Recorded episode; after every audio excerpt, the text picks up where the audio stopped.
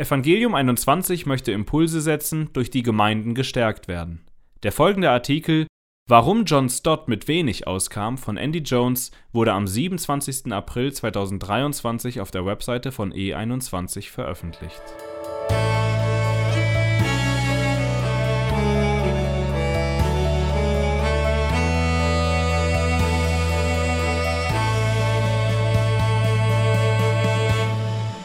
Ich habe immer ein Exemplar des Afrika-Bibelkommentars neben meiner Bibel liegen. Er hilft mir, die Heilige Schrift zu verstehen und gibt mir die Möglichkeit, von Brüdern und Schwestern auf der ganzen Welt zu lernen. Diesen Kommentar gibt es zum Teil dank der Großzügigkeit von John Stott. Auf seinen Reisen um die Welt wurde er dazu inspiriert, den Standard der biblischen Predigt in unterversorgten Gegenden zu erhöhen. Er verzichtete auf alle Tantiemen aus seinen Büchern, um die Gemeinden durch biblische Gelehrsamkeit und Ressourcen wie den Kommentar auf meinem Nachttisch zu stärken. Am 27. Juli 2011 empfing Stott seine ewige Belohnung und traf seinen Erlöser von Angesicht zu Angesicht. Viele Christen kennen Stotts Schriften und sein öffentliches Wirken, aber die Entscheidungen, die er über seine persönlichen Finanzen und seinen Lebensstandard traf, behielt er zu Lebzeiten für sich. Als ich in den letzten Jahren mehr über diese Seite von Stotts Glauben erfuhr, entdeckte ich, wie sein Leben eine überaus geistliche Haltung in einer konsumorientierten Kultur widerspiegelt. Aufopferungsbereitschaft in einer materialistischen Welt. Wir leben in einem Zeitalter des Überflusses. Unser Mangel an Selbstverleugnung und Mäßigung erstreckt sich auch auf die Art, wie wir einkaufen und essen und wie wir Unterhaltung konsumieren. Das Leben von Stott steht in krassem Gegensatz zu unseren kulturellen Tendenzen. Jedes Gemeindemitglied, das ich getroffen habe und das mit Stott in der All Souls Church Gottesdienst gefeiert hat, von seinem Studienassistenten bis hin zu denjenigen, die ihn auf internationalen Reisen begleiteten, spricht von seiner Großzügigkeit und seinem einfachen Lebensstil, von der Art und Weise, wie er eine aufopferungsbereite Haltung dem Luxus vorzog. Stott widmete der Einfachheit ein ganzes Kapitel in seinem Buch The Radical Disciple. Darin sagt er, dass der Materialismus, der Fokus auf materielle Dinge, unser geistliches Leben ersticken kann. Jesus sagte, wir sollten keine Schätze auf der Erde anhäufen und warnte uns vor Begehrlichkeiten. Auch der Apostel Paulus forderte uns auf, einen Lebensstil der Einfachheit, Großzügigkeit und Zufriedenheit zu entwickeln. Dabei stützte er sich auf seine eigene Erfahrung, dass er gelernt hatte, in jeder Lage zufrieden zu sein. Vergleiche Philippa 4,11. Hier sind drei Wahrheiten, die ich durch die Beschäftigung mit Stotts Leben und seinen Schriften über Einfachheit gelernt habe. Erstens, ein einfaches Leben ist biblisch. Das Gewissen eines Christen muss sich von der Heiligen Schrift leiten lassen.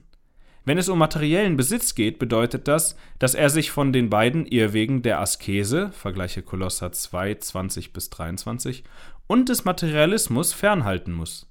Lukas schreibt, er sagte aber zu ihnen, Habt Acht und hütet euch vor der Habsucht, denn niemandes Leben hängt von dem Überfluss ab, den er an Gütern hat. Lukas 12, 15. Wir bringen nichts in die Welt hinein und verlassen sie mit nichts. Dazwischen sollte ein Christ mit Paulus sagen können, wenn wir aber Nahrung und Kleidung haben, soll uns das genügen. 1 Timotheus 6, 8. Wie Stott sagte, das Leben auf der Erde ist eine kurze Pilgerreise zwischen zwei Momenten der Nacktheit. Wir sind also gut beraten, mit leichtem Gepäck zu reisen. Unseren Lebensstil einzuschränken hat viele Vorteile. Ein Christ, der einfach lebt, kann mehr geben, vergleiche 1 Timotheus 6,18, und tiefere Dankbarkeit für unerwartete Gaben zeigen, vergleiche 1 Timotheus 4, 4 5. Konkret sollten diejenigen, die in dieser Welt reich sind, der Aufforderung des Paulus folgen und nicht hochmütig sein, auch nicht ihre Hoffnung auf die Unbeständigkeit des Reichtums setzen, sondern auf den lebendigen Gott, der uns alles reichlich zum Genuss darreicht. 1 Timotheus 6, 17.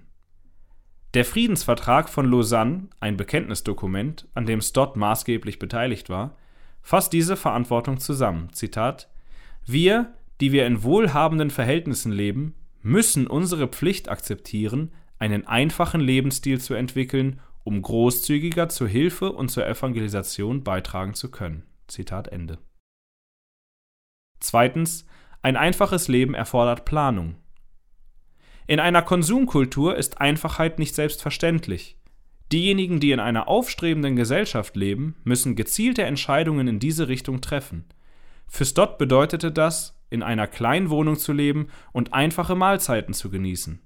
Freunde sagen, dass er aus Solidarität mit den Armen zusätzliche Essensportionen ablehnte. Das blaue Sakko, das er regelmäßig trug, war fast fadenscheinig und er schämte sich, als er einmal zugeben musste, sich ein zweites Paar Schuhe gekauft zu haben. Diese Entscheidungen machen deutlich, dass sein Leben nicht von materiellem Wohlstand bestimmt war.